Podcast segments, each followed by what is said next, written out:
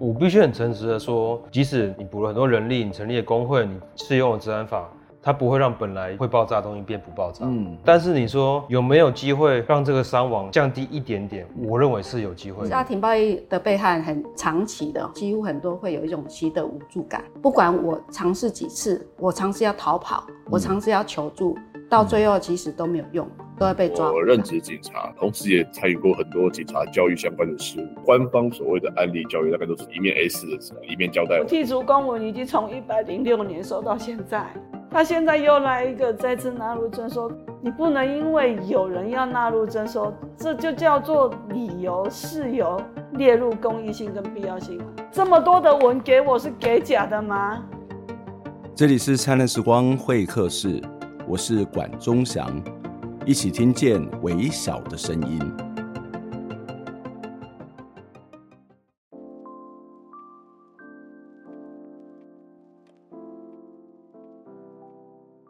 年轻一点的朋友也许没有听过鹿港反杜邦运动，这件事情是台湾环境运动史上非常具有指标性的大件事，它更是促成了台湾政府后来成立了环保署，对于台湾的政治、经济、环境有十分重大的影响。这场运动事实上是在一九八六年的时候发生在台湾彰化县的鹿港镇，这里是台湾历史悠久、文风鼎盛的地方。在一九八五年的八月，美国杜邦公司他当时决定要投资一亿六千万美元，其实是非常非常高的金额哦，要在彰滨工业区生产二氧化钛。不过这件事情有媒体报道之后呢，当地的居民其实是反弹非常的强烈。虽然有媒体报道，但是并没有太多主流新闻来关注这件事情。然而，今天来宾宗桥，他当时在中国时报的地方版上。某个小角落看到了这一则新闻，也看到了当地居民要抗议的新闻。后来，宗桥把这件事情转到当时非常重要的报道文学刊物《人间》杂志，而《人间》杂志呢，也投入了人力报道这个事件，也因此有更多的人来关心鹿港反杜邦的运动，同时也触发了更多在地民众的参与。事件最后成功的阻止了杜邦公司在彰化设厂，它同时也成了台湾环境运动史上非常重要的范例。前一阵子鹿港反杜邦运动的重要领导者李栋梁先生过世了，宗桥他特地写了一篇文章来纪念他。今天的节目就要来邀请钟桥来谈谈李栋梁以及鹿港反杜邦运动。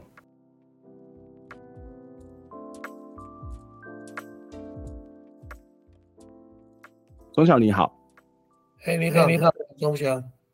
哎，谢谢钟桥来接受我们访问了。我想一开始先请这个钟桥来跟我们分享一下，因为你曾经在这个李栋梁先生过世不久后写了一篇文章来纪念李栋梁哦。那可不可以跟我们介绍一下他是谁哦？他是什么样的人？为什么您会呃写一篇文章要来特别的纪念他呢？呃，入港反杜邦运动是是我的一个生命的一个里程啊。那这个里程呢，它开始于。在一九八四年年底左右的时候，一方面我在当兵的最后的阶段啊，然后大体上我一方面理解到说，呃，在军中，然后更确认了哦，原来我就是因为参与党外，然后因为参与当时和这个陈映真老师认识，所以我成为了这个政治上的黑名单，这是一个界面。那另外一个界面的同时呢，我也就是在那个时候，应该是在中国时报称作征信新闻吧。对。然后在一个很小的呃报屁股里面呢，看到一个彰化的地方新闻。那我当兵的地方就是在我台中的呃家的附近啊。那而且那是联勤的单位，等于就是说它是比较轻松的单位了。嗯。那那个轻松也就是到了当兵晚期了。那也可以在家里，呃呃，我是英文系嘛，然后就会也可以在家里教家教哦，嗯，那教家教的时候就年勤可以上下班，然后我晚上就回到家里，然后回到家里的时候，那时候，呃，我看到了那一则新闻，那同时就会有我有两个好朋友，嗯，他们是我一个是我大学的学弟，另外一个是这个。就是一个因为写诗的时候认识的朋友，那这两个人，他们那时候都在教书，在中学教书。一位就是我后来在《人间》杂志的这个呃同那个呃编辑的同伴，就是范振国先生。嗯，另外一位就是呃后来的这个大家知道的，呃从事社会运动还有社社区运动的卢时悦。嗯，那他们呢，呃晚上都会跑到 家里来，阁楼里面、房间里面喝酒，然后喝酒聊天的时候，有一回我就拿出这个抱屁股给他们看。嗯哼，那我说这一件事情好像很小哦，但是我觉得呢，这个事情它的重要性应该在于说，因为那时候我们参与这个呃所当时的党外运动，以及呢，就是和陈映真老师的认识的过程之中，呃，理解到有一件事情，这件事情大概就是。当一个社会有了工商发达，我们在学术上称之为资本主义的这一个累积的时候，它就会付出一定的代价。那这个代价呢，其中之一的最大的代价，应该就是土地和环境的代价。嗯，那那个在八零年代初期的时候，台湾土地环境的代价是非常严重的，因为台湾在六七零年代的时候开始有经济发展。牺牲农业啊，扶持工业啊，然后呢，就是累积到了八零年代的时，呃，我还记得哦，就是全台湾呢，从基隆以降啊，一直到南部啊，没有一条重要的河流不被污染的呀。嗯、那你现在看那有多严重？嗯，那个几乎那时候成为新闻的一个，我还记得就是一个很大的新闻和消息。当然，九零年代以后，我们就把这些所谓的污染产业移转到中国大陆或是第三世界国家啊，这是另外一个状态啊。但是这八零年代，因为一方面这个土地这一个代价，污染的代价，然后同时呢，也就是台湾社会力开始大量释放的年代，那个这基本上在社会学里面，大概就是因为你要去你的你的经济发达已经到了某个程度了。然后你戒你的整个政治的体制不可能一直延续到戒严，所以你必须开放你的门户，开放你的市场。那在这个同时呢，我们就逢到了八零年代中期，呃，就在解严的前夕啊，然后就看到了这一个小新闻。那看到这个小新闻的同时呢，那个时候陈映真老师他已经开始在筹备那个《人间》杂志了，嗯哼，那在试刊。那那时候有一次，我就去向他讲说，呃，我觉得这一个报道很重要了。虽然我们现在还没有进入入入港，但是一重要应该是说，就是环境运动的这件事情。那去和陈映真老师谈了以后，他呃非常敏锐的认识到这背后的重要的重点。他的重点大概有两个，第一个就是这一个呃杜邦，它是一个跨国公司。那这个跨国公司呢，呃，它有二氧化钛的生产，这个生产会带来污染。那同时我们知道，八零年代的时候是陈老师在写整个华盛顿大楼的小说的阶段嘛，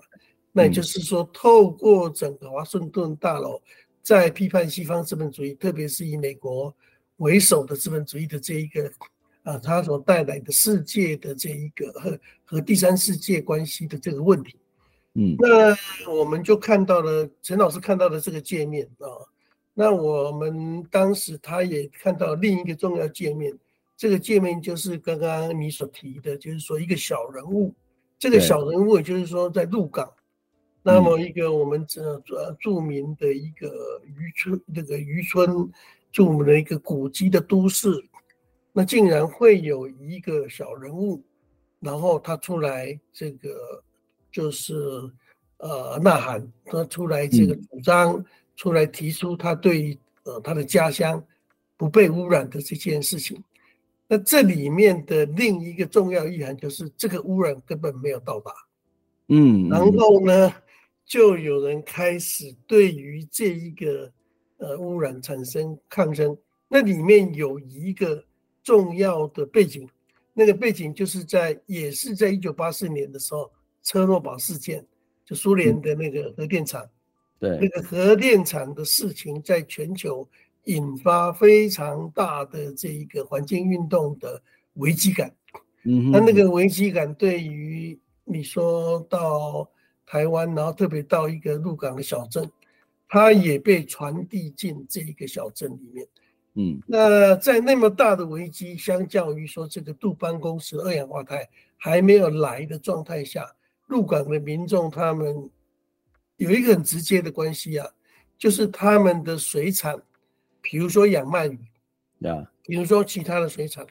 他们是必须有一个很大的这一个出口的地方是日本，嗯嗯，然后日本对于水产的要求的那一种，呃，所谓的，嗯，对它的品质，对，那你只要有任何污染，你就进不去。哦，OK，所以这些问题就产生了，呃，入港的民众的嗯危机。嗯、那这个危机呢，它必须透过某一个人。来启动这个危机，嗯，那启动通常这样的危机，在一个小镇里面，在我的经验里面呢，就即便到八零年代，或或或甚至在二零一六，我等一下也许我们会谈到，就是我在台西村的经验里面，嗯，那个都必须要有在地的人，对对，他们去启动，去把这个钥匙打开。嗯，呃，大家才不会觉得说，哦，OK，这一件事情到底和它和本乡本土、它的土地的连带、它人的连带有多深？嗯，所以这个大概在就是我开始知道鹿港反反杜邦运动，然后后来我在这个退伍以后，我就和卢思月还有范正国，我们就去了这个鹿港。那我的工作比较是我和蔡明德在那边做采访，嗯，那卢思月他就介入运动，呀，然后范正国他们也介入运动，嗯，这个就是整个反杜邦运动的呃，嗯、我们在。呃，称之为被称之为挂号外力介入的状态。对，这宗桥刚才从一开始从一个比较大的这个所谓的社会发展，甚至从一个国际的资本主义的角度来看，这个大的这个美国的这个资本力量是有可能如何影响到一个在地的小城镇，而这个小城镇的这些居民因为担心。他们的生计、他们的文化会受到影响，所以有在在地的人李栋梁他就发起了这一场的抗争的主要的发起者之一哦。那当然，同时也看到媒体《人间杂志》在里面的这些角色，所以我们都在后面会再详细的跟大家讨论。不过还是要请李呃这个钟巧来给我们介绍一下李栋梁到底是一个什么样的人，因为你刚刚谈到他应该是一个 key man，而且他其实当时也是一个非常重要的地方的政治人物嘛。是这样子哈，就呃，我从《人间杂志》的这个两个重要的报道来看哈，那么第一篇呢，就是大家看《人间杂志》看到的这个第十期里面，这个是我写的报道，叫做“用入港人的眼睛来看”啊，这是第一个他的视角。然后第二个他的视角呢，就是另外一篇呢，呃，我们看到的就是呃，大家都会后来会传为这个。呃，耳闻的就是风雨大悲酒啊，这两个风雨大悲酒，嗯、这个这个标题很酷。对对对，这里面两个事情都有它的典故和故事嘛。嗯嗯嗯。可是呃，你刚刚问的李栋梁哦，就是他是县议员嘛。嗯。那这个他当镇长是后来的事了。对。但是他在当当时的年代里面，八零年代啊，就是当县议员的人。他的风气和现在很不一样，意思就是说，呃，如果你在在地啊，然后你是你是不是真正很所谓的关心在地，然后你是不是真的就是呃把你的心力奉献在在地，那那个会引发大家对你的这个好感与恶感，所以在这个前提下，李栋梁因为他就是在父亲在那个鹿港开那个李寿春香铺嘛。那这个乡土呢，他就是从他的父亲的世代，他就和乡土的人，在地的人走得很勤呐。那走得很勤呢，就会遇上很多底层的民众。那这个就是他的一个生存的背景。其实他也并不是一个所谓的呃受过很多教育的那样背景的人。嗯。但是呢，他有另他有一个重要的重点，就是他的草根性很强。所以我刚刚就看到，就是说用入港人的眼睛来看。于他而言，就是很容易介入这件事情。举例而言呢，哈，比如说当时他我们在开始请他这个运动的时候，他都在他的商铺里面，呃，那是一个店面嘛，然后在那边折传单，然后他就能够去引发那些，我们知道渔民都是一一早出海嘛，嗯，然后一早出海大概在十点左右的时候他们回来，那么回来以后他们就主动到他的商铺里面，那去帮他折这一个传单，因为他们相信他所要做的事情是对于他呃渔民的生计有很大的关联的，那所以这个是一个草根性，就是它的一个特色。嗯、那另外一个特色就是风雨大杯酒啊，那风雨大杯酒这是我们那时候《人间杂志》后来高信江那时候在当总编嘛，那他所下的一个题目啊，嗯、那我们都知道高信江先生他是呃台湾的报道文学的这一个旗手啊。对，然后很重要的推手，对，对，然后他下的题目通常非常的有吸引力了啊。然后其实这一个风雨大杯酒的这一件事情，是在李栋梁家里，他的这个他常常呃办公的一个呃书呃这一个桌子的后面有两个对联，这两个对联是当当地的一个书法家送给他的对联。上句就是“风雨一杯酒”，嗯、风雨一杯酒、哦、啊，风雨一杯酒，这个是那一个当时的我们的书法，这一个书法大师他所留下来的一个书法。然后那个“一”呢，也也可以是《诗经》里面那个就是“寻翼飞弹”的“翼”啊。那为什么会有这个字呢？嗯、就是在《诗经》里面有一个有一有一篇这个诗叫做《女曰鸡鸣》。他大体上在讲的意思就是，呃，这个新婚的夫妻，然后早上醒来的时候，那个先生呢说他要去，呃，就不他不想醒过来，太太就叫叫他说啊，你应该赶快醒过来去打猎。那中国人在过去就是他们在打猎的时候会系一条绳子，那这个绳子呢就可以把打下来的雁拉回来，然后就下，那就回去呢，呃，烧烤就煮成酒。煮成这个呃这这个鸟这个雁的肉，然后就下酒这样。它本来的典故来自于这里，但是呢，没想到呢，这一个呃高兴强他听了这个蔡明德，然后我我们去采访的人就会知道说他很豪迈。那这个豪迈和他的草根有关，他的草根就是比如说一方面草根，我们我们知道在乡土里面呃就会。出去喝酒的时候，然后通常都是大杯酒，嗯、然后这个他的酒量，嗯哼，瓦诺对，然后他的酒量呢，嗯、反正就也一定程度很有名，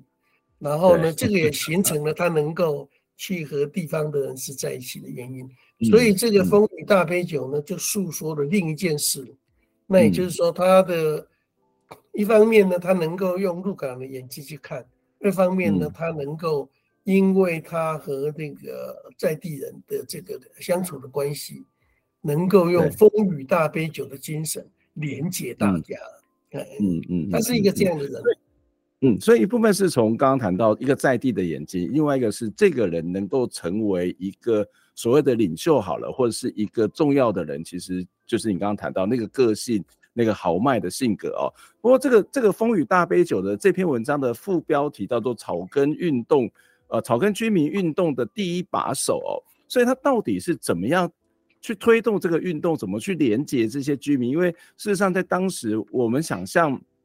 虽然面对这个来自于美国的这样的一个呃这个资本主义的这个压力，可是，在当时还是在一个比较威权的时期嘛。那那时候一九八四年还没有解严嘛。哦，那你要去推动这个运动，是需要很大的勇气，甚至这些民众会不会担心害怕呢？他又是怎么跟大家沟通跟说服的呢？呃，你刚才提到这个问题非常有意思啊。这里面呢，其实有一种抗争，也有另一种就是所谓的。协商在里面，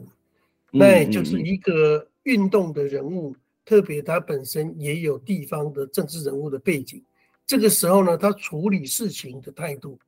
呃，他一方面能够举例而言，我在这个文章里面就是提到了卢思月，那个是一个有一次一个非常大的抗争，就是在鹿港的中山路和民主路口，整个这一个抗争的队伍往前拉的时候。那前面就是政报部队嘛。那其实我们在乡下，我们就会知道，就是说这一些政报部队人，并不是和像李栋梁这样的政治地方自政政治人物没有没有呃往来的，他们是当然一定有往来的，对，嗯。但是呢，就是有一个画面，有一个镜，有一个这个镜头，那呃在拍照的状态下，它现在仍然存在，就是他的李栋梁往前走。走到那个警察局长的面前，嗯、他们在整个非常紧张的状态下，嗯、然后他们在呃一方面产生对话，二方面产生我的这一个民众的这个抗争的队伍，呃不可能退去的这个状态，所以这个里面就有一种张力，嗯、一种张力，嗯、一种民众来自民众的张力，那另外一种就是说我和你警方，呃我也并不是说。呃，绝对和你就是抗暴到底的状态，那是在这两种状态都存在的时候，它的可能性会出现。那这个出现就是说，因为在八六年、八七年就要解严了嘛，但是解严前夕的时候，台湾的环境污染的环境污染的状况非常严重，环境污染的运动在陆续展开。举例来说，那时候鹿港就会后来。有一件事情嘛，这件事情就是他们呃鹿港民众他们到他们和其他的地方的环境运动的连结，那个应该是也就是现在呃早教的那个地方，啊这个大潭村，大潭村那时候也有很重要的革米污染的问题，哦，所以所以对，所以大潭村和早教的那个地方其实并不是现在出现早教这个问题而已。在当时，他们已经经历过两件事。第一件事情是迁村，原住民泰雅族的迁村，因为的呃石门水库的关系，他们被迁到这里来。但被迁到这个呃地方来的时候，呃，竟然又因为一个工厂有镉米污染，然后呢，他们又得被迁村。然后，所以这个是一个环境的一个一个很大的悲剧。然后，这个甚至延伸到呃，我们知道去年的这一个。呃，早教的问题啊，对，公投，那这个就是一个公投的事情。那你就可以想象，这个也回答了你的一个一个问题，就是说，三十年前的台湾环境问题，到现在呢，它以不一样的形式出现，那我们怎么样去面对？嗯、好，那我又回把话题回到刚刚，就是说，那时候去大潭村串联，串联的时候就发生了一件事，就是李栋梁他全部不把他的这个策略放在心里。但是他知道他的下一个策略是什么，就是他们要去呃带乡民到那个就是凯达格兰大道到总统府面前，那时候你可以去参观嘛。然后你大家都下游览车，嗯、下游览车的时候，他每一个人的怀里被就画了一个“愿”字，就是一个牌。嗯嗯所以他们到，就像我们现在看到很多台湾的抗议都会有这些这些手举牌啊、衣服啊，事实上就是从李栋梁那个时候开始的。可以这样讲，那这一个画面非常震撼嘛。嗯、这个画面已经到了一九八六了，嗯、就是《人间杂志》报道结束了哈。对。然后他们到了那个总统府广场，那我们透过蔡明德他所留下来的照片，就我们就忽然间看到所有人忽然间起来拿拿着一个院子在那边走动。嗯当他们拿着院子那边走动的时候，当然政报警察或者是整个总统府的警察非常紧张，全部围过来啊。然后，但是那个事实已经造成，那那个事实造成了，我们知道在八零年代非常多的，诶，这一个公运啊、社会运动啊，有很多的时候是会激烈抗争嘛。那但是你说这些素朴的民众，他们也没有说，他们那时候常常常讲，就是说他们并不是要当所谓的呃所谓的暴。呃，挂号报名啊，或者所谓的呃抗争者的绝对的那一个呃面貌的人啊，那因为李栋也要保护他们，所以他要去想象到很多的状态，让民众能够表达意见。所以我觉得那一个事情也很重要，就是大家和顺的拿出院子，然后你想想看，那个现场是在总统府，所有人把他们的愿在鹿港的一个。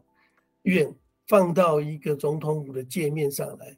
那你能够不去面对吗？你一个中央政府，你能够不去面对一个鹿港小镇的这个证明吗？对，嗯嗯嗯，我我觉得这个。这个在当时应该算是一个非常破天荒了的一个一个行动艺术，或是行动了。好像我觉得它不只是一个行动，它还是一个艺术。而这个艺术是直指总统府，就是哇，以前你不太可能看到一群人，然后可能穿着黑色的衣服，拿着黑色的牌子在那边写愿。那你就是必须要直视、直接的面对这些。可这个直接、直视面对的同时，你可以看到李栋梁的那种灵活、柔软，以及跟人家沟通。技价高博的那个能力哦，不管是在喝酒也好，或者在组织群众也好，都非常非常的精彩哦。我我们先休息一下，待会我们要继续来请教中桥。就是呃，除了李栋梁之外，其实在刚刚也谈到《人间杂志》，因为中桥在征信新闻那一个呃《中国时报》《中国时报》前身看到了一个小的报道，然后就开始到那边去进行报道。那我要再请教中桥，那中呃当时的这个《人间杂志》的策略是什么？怎么去报道这些事情？我们先休息一下。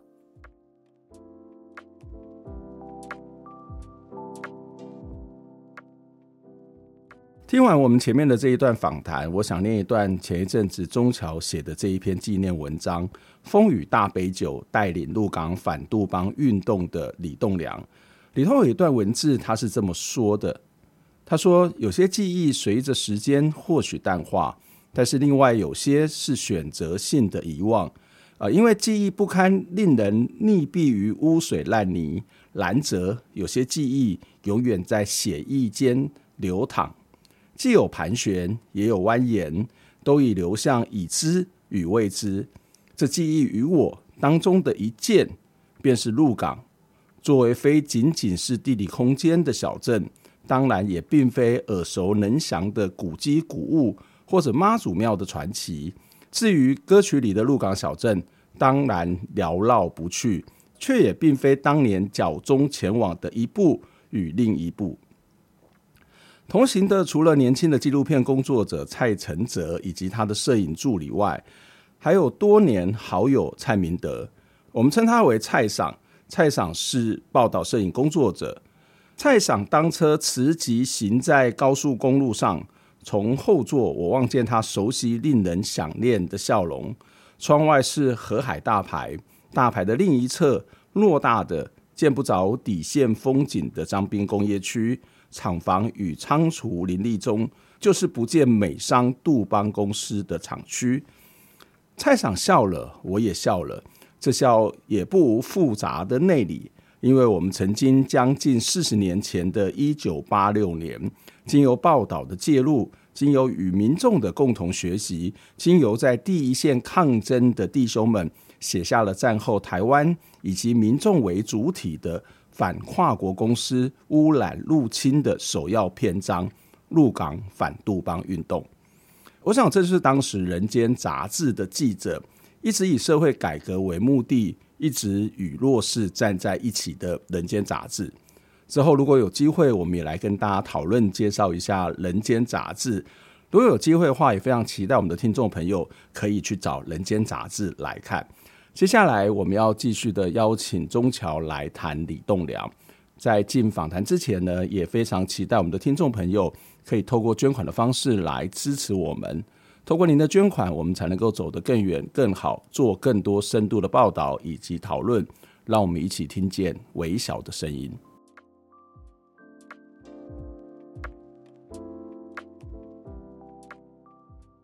欢迎再次回到《灿烂时光会客室》节目的现场，我是主持人管中祥。今天在节目当中是要跟大家访问的是这个在台湾非常重要的这个呃这个民间剧场行动的艺术的这个参与者哦啊，宗侨，他同时也是之前的《人间杂志》的记者。那今天跟我们聊的这个人是非凡小人物，是李栋梁。呃，宗侨你好。哎、欸，你好。哎、欸，谢谢宗侨的，刚刚已经。大致跟我们讲一下你所接触到的李栋梁以及你所认识的李栋梁。那当然，在这样的一个行动当中，这个抗争的行动，除了当地居民的那种所谓的反思，或者是勇敢的这样的一个去面对，不管是国家机器或是跨国的资本主义哦，那还有一个很重要的角色就是《人间杂志》哦，所以请钟桥稍微来跟我们讲一下，就是《人间杂志》在当时，你刚刚有提到说，因为你看到了一个报道之后，就到现场，然后也跟范正国、卢思月，然后开始在做一些这个准备的报道的工作。可是我们知道，《人间杂志》它不是一个纯粹的报道者的角色，它甚至也会是一种跟群众一起战斗的参与者哦。那当时的《人间杂志》怎么去报道这样的一件事情呢？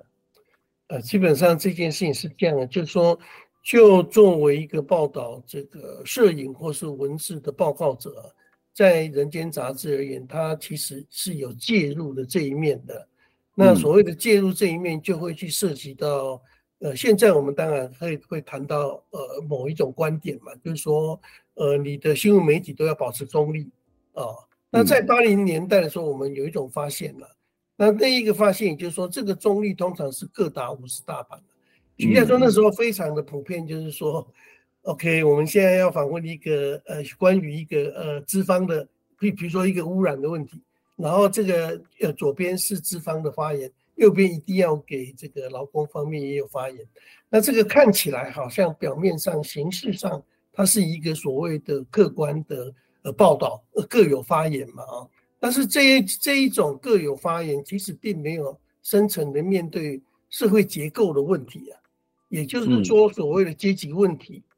不不对等的问题，其实在这样的报道里面，它并不会被呃具体的呃表现出来，它只是呃让你发言而已。那我们知道，在运动的现场的时候，你发言了以后，那不代表那个呃所谓的。被污染的民众的那一方，他就能够因此产生呃反抗的力量，呃，通常就好像我们去法法院一样了。那一呃有这个社会发言权的人，他的声量、他的能量永远比一般的民众还大。那这个在那个现场之外，会有更多在那个媒体之外会有更多的发言的空间吗？那当然，对对，那这个呢，对于说，呃，举例来说，像《人间杂志》，像比如说，呃，从过去到现在比较有左翼倾向的这样子的，呃，报道工作的人，呃，基本上会去思考一个问题，就是你怎么样站在底层的角度去看这个问题。嗯，那我们在《人间杂志》的时候，我举一个例子而言，比如说，在去年在台湾一个非常重要的，呃，一个电影，就是在。就在在描述报道摄影家 Eugene Smith 的故事嘛，哦，那个题目叫什么？哦，那很很重要的一个电影。那在这个电影里面呢，呃，在当时呢，我们看 Eugene Smith 的报道摄影，它会出现的一个状态，这个状态就是说，并不是一个单张的照片在叙事单张的视频，而是它是一个系列的照片，它会让我们看出来一一整个系列的。举例来说，战争带来的那一种，呃，苦难；举例来说，这一个污染带来的问题，譬如说 Ug Smith 的米诺马达日本的那一个呃那个污染问题，然后譬如说这个他拍二战的时候，他甚至用一种比较救赎的画面去呈现整个这一种呃二战的这个呃呃受难的呃美军士兵也好。死亡的这一个越南的呃小孩也好，但这里面就会产生一种从从另一种观点去看整个故事、整个事件的重点。这个重点就和我们刚刚讲到的，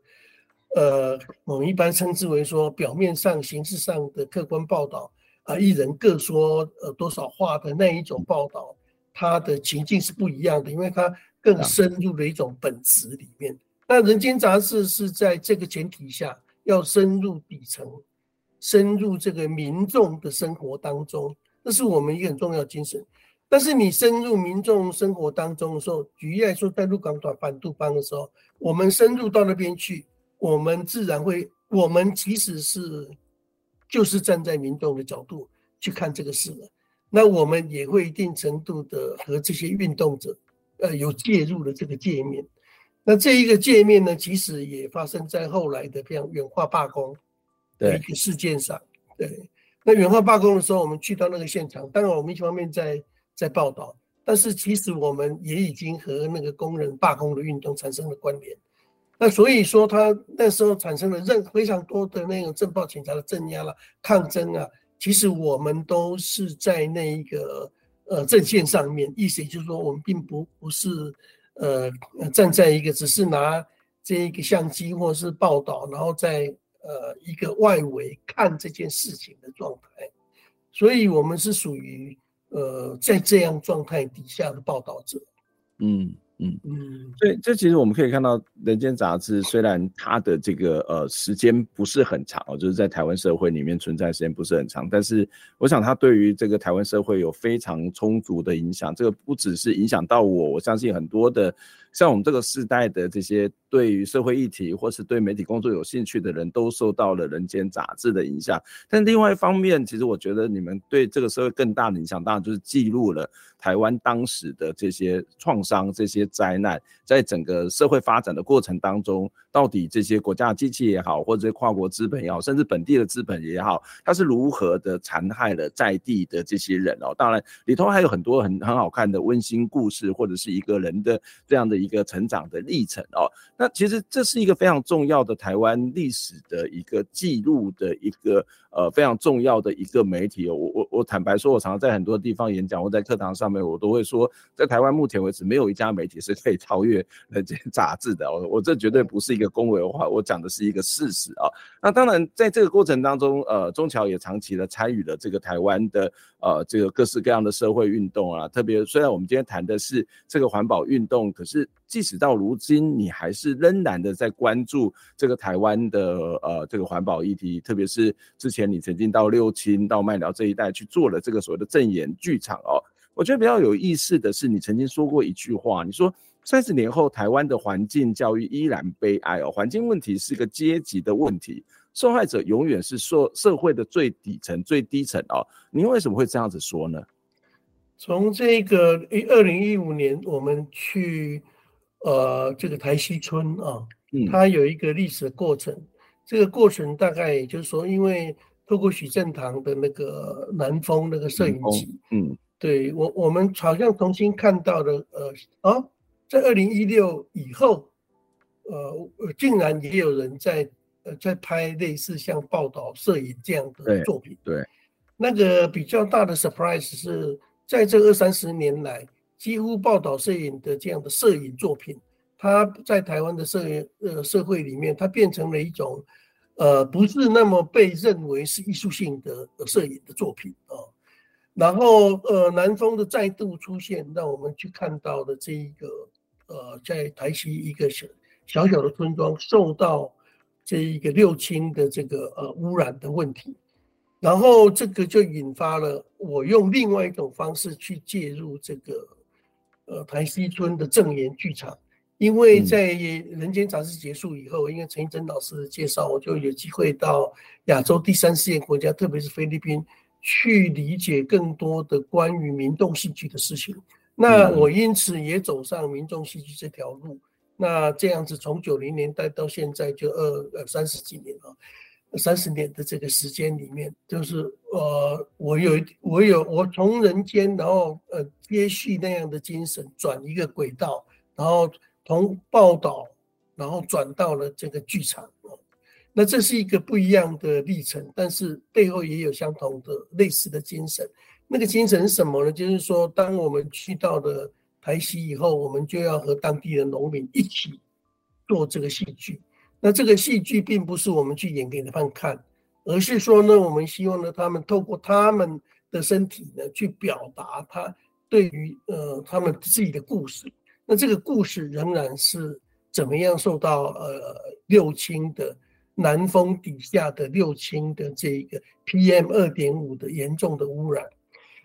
那这里面的故事就是我们，我那时候和蔡明德，我们又重新去呃台西村的时候，我们都会我们在透过六十一呃这一个呃高速这高速路哦，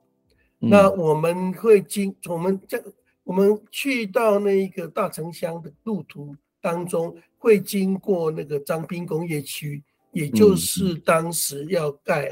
二那个二氧化碳厂。杜邦公司的地方，OK，那现在是大大水大水台嘛啊，然后我们会进到大城乡，那进到台西村，所以这里面就会自然的联想到一件事情，就是鹿港反杜邦是一九八呃五年八六年的事情，然后现在已经到了二零一六年了，三四十年的时间过去，这一个污染的问题呢，它用不一样的方式存在，呃，不一样方式存在。第一个方面，当然我们知道就，就哦，我们知道从六轻出发的话，那那石化工业是台湾经济的所谓的一个重要的一个呃源头嘛。意思就是你没有这个源头的话，你的整个经济呃会面临很大的呃挑战。嗯，那但是呢，这一个经济的发展的源头呢，它仍然在决定着一个另一个另外一个界面，就是日本的这个高桥哲哉他所引述的这种牺牲体系呀。所谓的牺牲体系，当然他是在讲 Okinawa 的人，他们在日本整个这一个呃这个。统治下，整个的军军国主义下，二战一直到现在，他们怎么样面对这一个冲绳的人的问题？他讲，他称之为那个是一种牺牲体系。所谓的冲绳人是日本整个呃资本主义发展底下的牺牲体系的一部分。但如果我们把它引介到这一个环境问题来的时候，我们会发现相同的一件事情。那也就是说。举例来说，这个经济的发展，它要设厂房的地方，通常是在呃乡村。然后，通常在这个乡村呢，如果这个乡村它越没有经济发展的可能，它越被认为是没落的地方，它把引进污染的工厂到那个地方去的可能性就会越高。这个是我们也会越期待，但是有时候也是某种的无奈，要不然他要什么样，他的未来要发展怎么办？所以他可能有矛非常矛盾的心情吧。这是一定的，但是这里面会产生一个问题，嗯、就是好像以前在在那一个呃，就是八零年代的时候，大家也是敲锣打鼓欢迎那一个王永庆的企业到彰化去，嗯、不是吗？一样嘛。嗯。然后在卖寮的人也是敲锣打鼓。呃，欢迎这一个六去六七去一样嘛，但是二十年过去了以后，哎、嗯，他也没有提供多少这一个所谓的工作机会给在地人民，因为这时候产生了一个新的一个所谓的劳动力和资本的问题，那个就是外，呃，他们宁可去呃引用更多的外籍劳工，便于他的管理也好，然后更廉价也好。但是这里面就会涉及到一个，这个这个一直是资本流动的它的一个逻辑和前提啊，就廉价的劳动力、廉价的劳工、廉价的条件，让我换取更多我自己的这一个，呃，这个资本的利润。那这个事情在过去是这样，比如说二氧化碳如果来的话，那他就选择呃张滨工业区。那我们知道六轻本来是要去宜兰的嘛，是被陈定南挡住的嘛。那我这个第四情有我非常深的感慨了。后来我到我到这宜兰去做社区剧场的时候，我就告诉他们，我们是现在这个地方，你看早晨早晨醒来，那么空气那么好，我们的环境那么的好，我们有一个东山河那那么的美丽。如果那个时候六亲到这里来，我可以想象，你们的现在的遭遇，宜兰的遭遇几乎就和台西村的人一样。然后台西村的人他们怎么样呢？他在和麦寮的人一样，他们几乎要去相要去抗诉这件事情是无门的。那无门的这个状态下，我们就只好产生我们的文化行动，去尝试改造这样的一个状态。当然，那是和这个台大的这个詹长全老师，他在现实上他做了，他们做了非常大的工作。然后我们在剧场上，我们启动了民众自己。出来讲他们自己受污染的故事，对，那这里面就会产生说在地还是重要的，然后民众有自己发出声音还是重要的，这个几乎和入港反杜邦运动相同。呀呀，所以呃，我们可以看到，在这个经济发展的过程当中，最底层的人永远都是最深的受害者啊、哦，就是呃，因为某种的经济上面的期待，或者是某种的这种无奈。或是他们在这个过程当中生活上面的不知不知道干嘛，因为他本来就被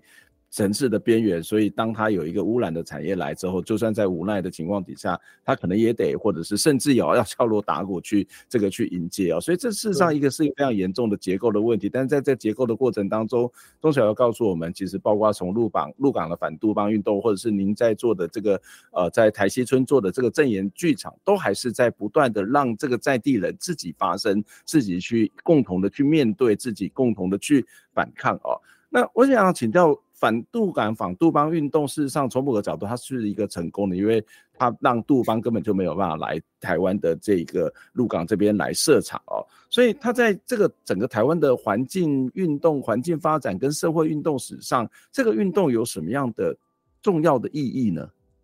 这里面我们会涉及到所谓戒严问题和解严啊。坦白说，这个是鹿港反杜邦运动，它有另一层意义。嗯，我刚刚讲到的两层意义，就是一个对跨国公司嘛，然后第二个就是在地民众，然后这个在地民众对比跨国公司，它就它生产出来一个比较比较有结构性的问题的意义，意思就是说我并不是只是在对抗一个在地的这个污染产业而已啊，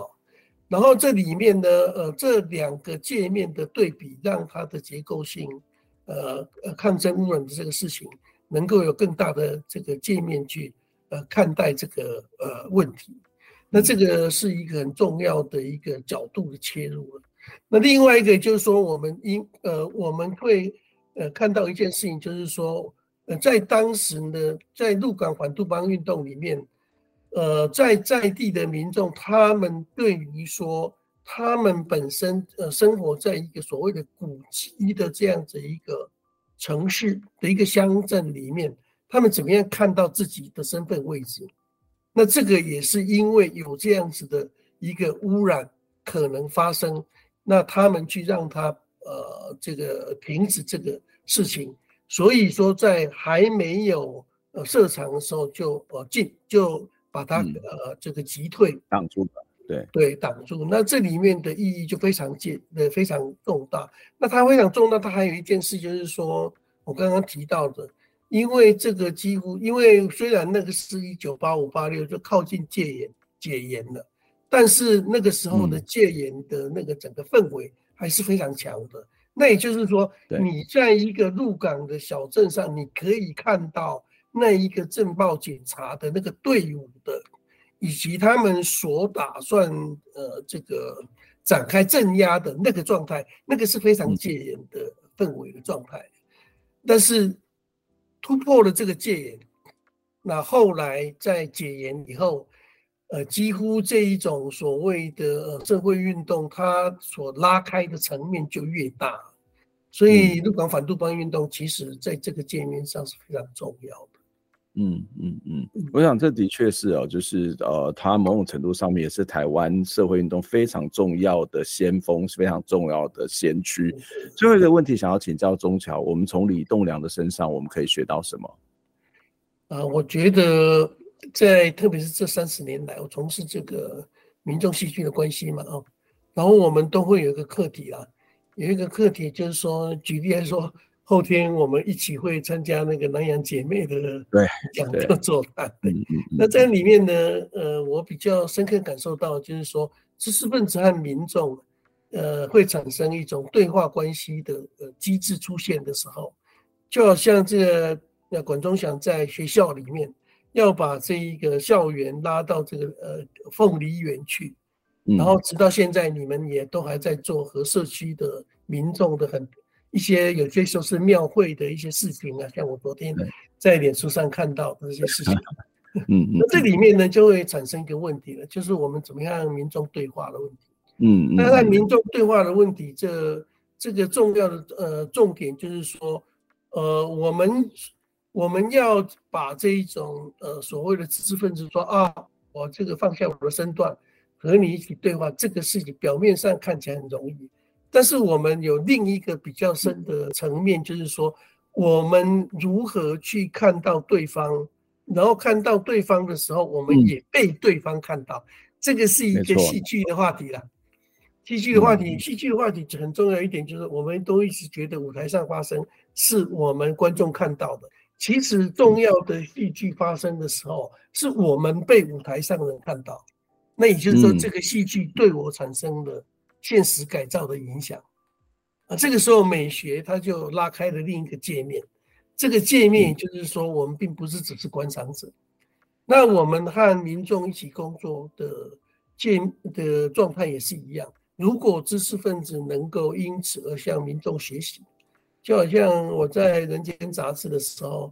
呃，有一个场景就是都通常很难忘，就是我们都会去现场采访嘛。然后现场采访回到那一个杂志社的时候，那一个就是大陈，就是陈映真老师。他他通常就喝会喝着热这个热茶，然后呃在这个茶水间会听到他在吹口哨的国际歌的呃那个口哨，嗯啊，然后他出来有让我们聊聊天，他就会向我们讲一句话说，呃这个是闽南语啊哈，就是说哎连咱唔好就是讲咱足够写，嗯，咱咱足够写的原因是哈，因为现在受苦的呃这这人哈，因为生活。好难有故事啊，就是但受苦的人用他们的故事为让我们在内心里面有一面镜子，看见我们自己。所以这里面就会，我们在这个同时，我们就呃进入了一个状态。这个状态就是说，我们从草根人物身上也映照了我们自己。作为知识分子，我们可以向他们学习什么？这个是我觉得李栋梁。他和我们往来，我们会怀念他，我们会觉得，呃，纪念他，我们会在他过世的时候，呃，去看他。呃，除了这些环保运动之外，还有他的，他的这个人的草根性，呃，他他让我们的一种呃回想。当然了，他后来他也涉及了一些官司，但是那个时候，那个是后来我们比较没有。呃，和他往来的阶段啊，政治人物他有他政治人物的复杂性吧啊，但是我觉得草根的这个界面，是一直到现在，我们我在从事民众戏剧的时候，怎么样和民众产生对等的事件，一个重要的事情。当我讲对等的时候，就是说平等视线不是浪漫的理所当然。这里面本来知识分子就比较优势了，只不过在这个优势里面，你怎么样渐渐的，因为和他们当朋友，所以你在他们身上真正感到学习。嗯，那这件事情对民众而言，其实他们很敏感了。你就这很简单了，对，你可以说我们去台西村，那遇上那些农民，他坐下来第一个问题，他就讲说啊，你是要来，你你是要来给我采访，还是你要来做我的朋友？简单嘛，你做朋友是要采访，啊，这对啊，你要做采访，你就另外一回事嘛。啊，你做朋友，呃，你啊，先恁两辈啊，啊，但但做朋友是做较久了，啊，唔好讲你今晚来，啊，对哦，讲讲嘞，啊，你就话他的照，类似他他这个当然他不会明白讲出来，对，但是你会去感受到，那这个就是蛮明显的感受啊，对，这是这个是我们和他们的学习，大概。某一个程度，我们比如说我和夏老师、夏小娟老师，嗯，我们大概我相信管老师也一样，就是那一个被压迫者教育学啊，就是 Paulo Freire 他所提到的那一种概念，那种哲学，那那个哲学的实践，我相信会是我们后天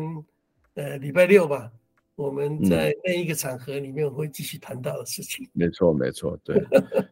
非常谢谢钟桥，特别是最后这一段，我很有很有感触啊，就是这个这个读书人或者说知识分子真的没有什么了不起啊。那你也不要说啊，我是在跟你这个什么放下身段，没有，其实你的身段本来就不需要很高。那他需要是，既如果你觉得你在放下放下身段这件事情的话，你可能要自己有更多的反思跟反省啊。你特别谈到要要看到看见彼此哦，一起工作，然后我就像我们一直在讲的。向乡民学习啊，在乡民的身上，我们要学到更多的事情。今天非常谢谢中桥来给我们介绍李栋梁这个非常重要的这样的一个人物，以及他所参与的鹿港反杜邦运动。谢谢中桥，希望下次有机会再跟你请教相关的问题。节目到这边结束，我们下回再见，拜拜，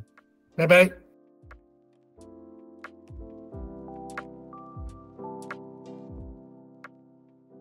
听完这期节目，你有什么样的想法呢？非常欢迎您可以留言来跟我们分享您的看法、您的感受。当然，也期待您可以透过捐款的方式支持我们，或者订阅我们的节目、分享我们的节目，不管是 YouTube 或者是 Podcast 频道。谢谢您的收听，下周再会。